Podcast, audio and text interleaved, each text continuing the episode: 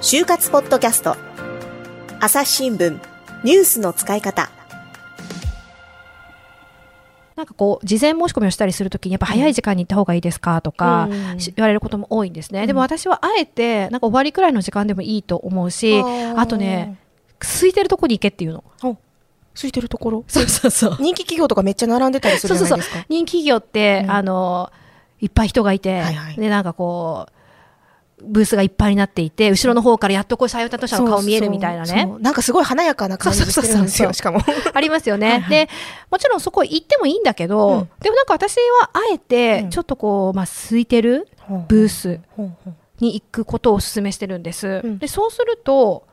説明を全体に向けてのその、まあ、例えば3時から説明がありますとか言って皆さんに説明する機会だけじゃなくて、うん、採用担当者の方と直に話をすることができるじゃないですか。うん、で今度私たちはさ大野さんとか私っていうのは、はい、そういうブースにじゃあね、うん、お手伝い社員として行ったことを想像してみますよ。はいはい、そうしたら、隣ではね、うん、なんとか企業がさ、はいはい、すっごい人が集まってて、はいはい、みんなこう、あ、入れなかったとか、うん、予約取れなかったんだよとか言ってるわけで、はい、ちょっとシーンとなってる自分たちのオフィス。そうそうそう、じゃうちのブース、あれ寂しいなと思ってるところに、来てくれた学生さんってどう思います？もうちょっとキラキラした目で見ちゃいそう。よ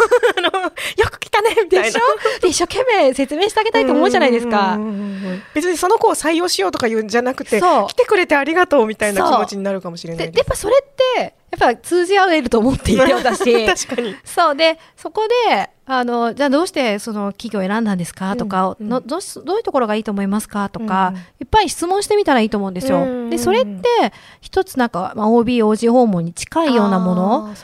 だし、やっぱね、そういうところから、うん、あ、じゃあ受けてみようかなと思って、実際受けて内定しましたとか、いうのがね、まあ、あるし、うん、採用担当者だとしてもやっぱ嬉しいですよね。うん、そうですよね。いやあの私今なんで合同説明会行くのに足が重かったのかなってちょっと考えてみたら、はい、なんか、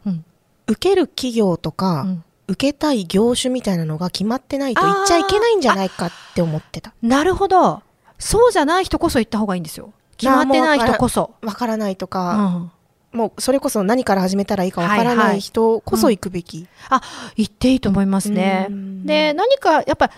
何がいいかわ、どんな企業がいいかわからないってケースって知らないことが多いんですよ。ああ、確かにそうかもしれないです。あのでね、例えば私がよく学生にね、うん、じゃあ知ってる企業を書いてごらん、名前書いてごらん、行ってみたい企業書いてごらんっていうと、まあ10ぐらい書けるんだけど、うん、それってもう誰もが知ってるような、うん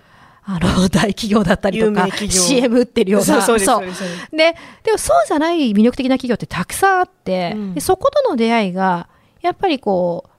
偶然の出会いがなくなってきちゃってますよね。うん、そのリアルがなくなってきたために。うん、でもやっぱり、それを、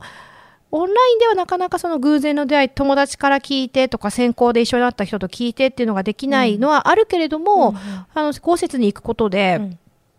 その偶然の出会いがね、うん、あったりとか、あの、そこで社会人の方と喋るっていうのは緊張すると思うんだけど、いい練習になると思うし、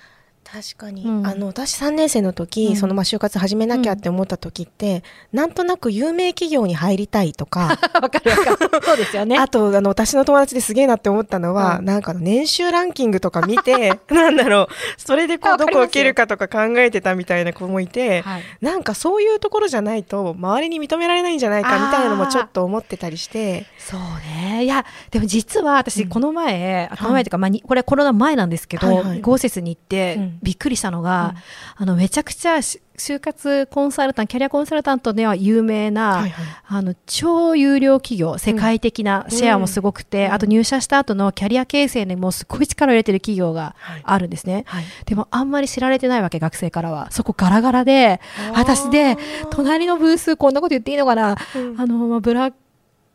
っていうかまあみんなちょっとおすすめしたしづらい。でもすごい有名なんだけど、会社名は有名なんだけど働くのはやっぱり離職率例えば指揮法とかで離職率とか出たりすると、結構高い離職率の会社。でもみんな知ってる名前の会社とかにすごい殺到してて、うん、その隣の、めちゃくちゃえここ私今からでも私入りたいなみたいな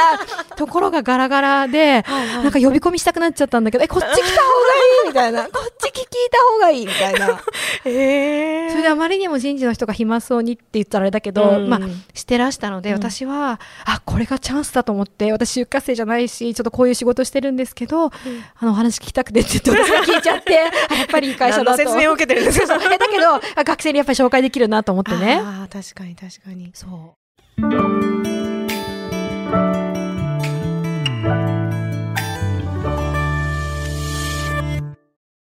朝日新聞ポッドキャストニュースの現場から。世界有数の海外取材網国内外各地に根を張る記者たちが毎日あなたを現場に連れ出します。音声で予期せぬ話題との出会いを。朝日新聞ポッドキャストニュースの現場から。いや篠原さんの立場はそもそも特殊ですよね。なんかその朝日新聞の社員なんだけど、決して朝日新聞だけをお勧めするわけではなく、あのどちらかというとその CA とかにアナウンサー採用とかに詳しかったり、ね、あのいろんなね企業のあの事情をこうよく取材されているというか、うんね、情報を集めてらっしゃるので、はい、まあねあの内定者シリーズとかって言って、うん、あの内定者に出てもらいましたけど、はい、その実際にね、あの LINE とかであの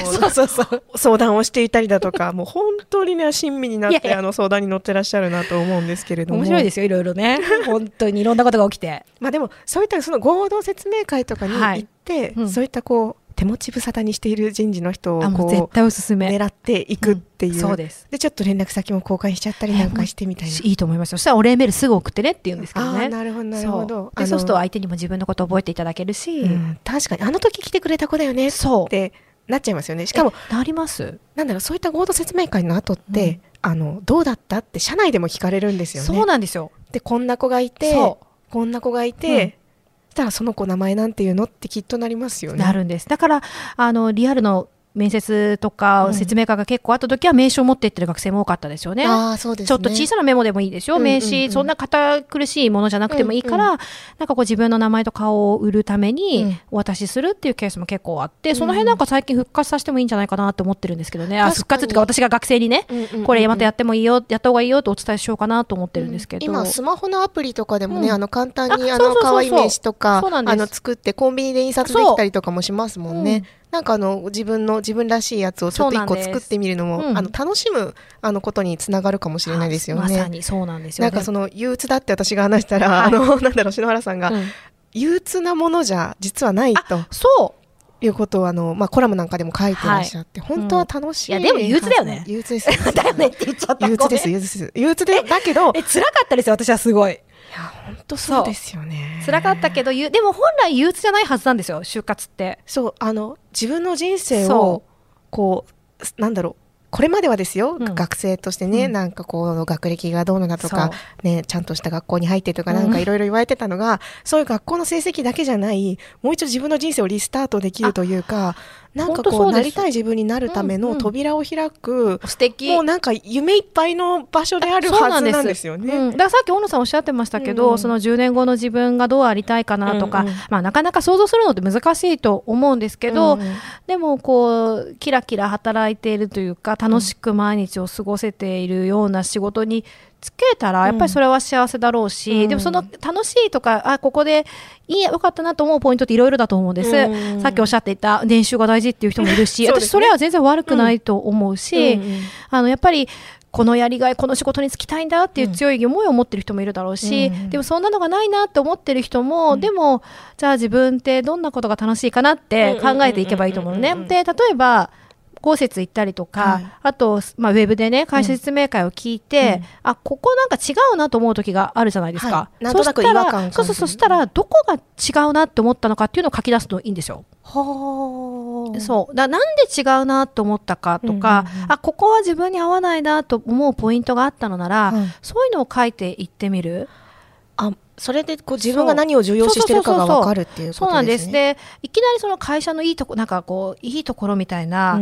ことまでいかなくても、うん、じゃあ、豪雪っ出てますよね、うん、でウェブでもオンラインでもいいと思うんですけど、そういう時って。あとはときめいた言葉を書いていく。ときめいた言葉そう。まあときめくってなそうなんかこう自分の中であいいなと思った言葉を書いていくんです。そうするとその言葉ってその企業じゃなくて、うん、あこういう部分に自分は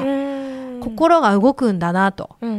逆に心が動かなくて、うん、あちょっとこれは嫌だなって思ったらそのマイナスな印象が自分の中で出た言葉みたいなのを集めていくと、職業選択というか仕事選択の基準が見えてくることはあると思いますね。なるほど、うん。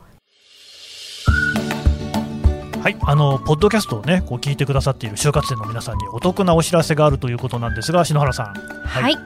概要欄にある URL から朝日新聞デジタルの就活割にご登録いただくと就活に役立つ特典3つをプレゼントしたいと思います、うん、でねこの3つある、はい、特典のうちのね2つ目を今日はね紹介してもらいたいと思います。はい、はい、2つ目はですね、うん、会社説明会インターンで差がつく質問25例ということで、うんえ就活ではですね質問コーナーがよくあります、うん、説明会の後やインターンの後に聞かれるんですね、うん、でそんな時です。できればありきたりな質問ではなくて採用担当者に、おっと思わせる質問をしたいですよね。そうですね。はい、面接での逆質問にも使える差がつく質問例を25個集めました。なるほど、ね、で得点は3つってことなんでまだもう1つあるわけなんですが、はい、それは次回また告知させてください。皆さんの就活がうまくいくように全力で応援しています。それではまた次回お会いしましょ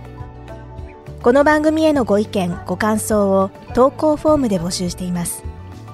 概要欄の URL からぜひお寄せください。ツイッターやメールでも受け付けていますツイッターでは番組情報を随時紹介していますアットマーク朝日ポッドキャスト朝日新聞ポッドキャストで検索してみてください。